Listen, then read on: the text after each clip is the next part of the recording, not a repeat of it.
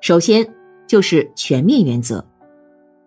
全面原则，根据幼儿身心发展的需要和特点，为幼儿创设多元化、多层次的教育环境，并利用其教育因素对幼儿进行教育。因此，幼儿园的环境设置既要有利于幼儿的生理发展，又要有利于幼儿的心理发展；既要有利于幼儿智力因素的发展，又要有利于幼儿非智力因素的发展。既要有利于幼儿知识的积累，又要有利于幼儿各种能力的培养；既要有生活环境的创设，又要有教育环境的创设，从而促使幼儿德智体美的全面发展。所以，全面原则具有两个基本特点，即全面化和普遍化。根据幼儿身心发展全面性的特点，幼儿环境设计也必须具有全面性特点。另外，在传统的用学科设置形式对幼儿进行的教育，也有个提供相应环境的问题，并利用环境的教育因素来实施教育。因此，幼儿园环境的创设不能是随意的、盲目的提供，而应该做整体考虑、系统的安排，并把它渗透进整个幼儿园的教育工作中去，而使幼儿园环境对幼儿身心发展。产生一种整体效应。第二就是效用原则。效用原则，通过创造性的设置和有效组合，充分利用幼儿园现有的环境设施，使其发挥教育效应。环境设置本身不是目的，目的在于利用环境设置达到教育目的。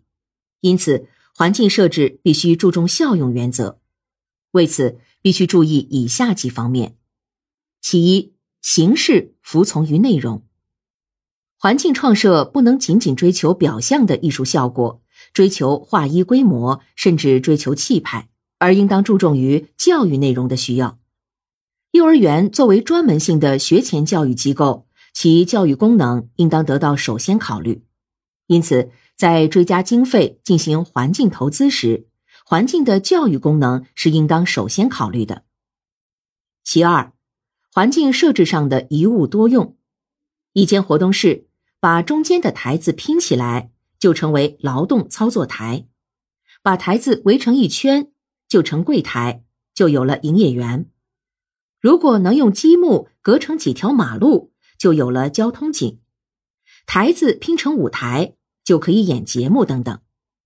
一物多用。就能大大提高环境教育效果，而要做到这一条，只要把台子设计成组合式的就可以了。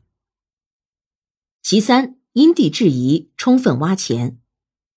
因地制宜是指幼儿园可利用所在地的外界环境进行环境教育，如在儿童食品厂附近，可以带小朋友去参观一下糕点是怎样做出来的；在公园旁边，可经常去公园。这是指利用外界环境，对内则通过挖潜、改造、设计，利用边角余地创设一些特殊环境，如建个小池养几条金鱼，或用一块泥地种几棵向日葵等。其次，环境创设上的动静结合，某种物理环境的创设尽量设计成可变的，这样就可以根据教育内容的不同而改变环境。另外，组织管理的有序性也是提高环境利用价值的有效途径，特别对于环境条件不是很好的幼儿园更是如此。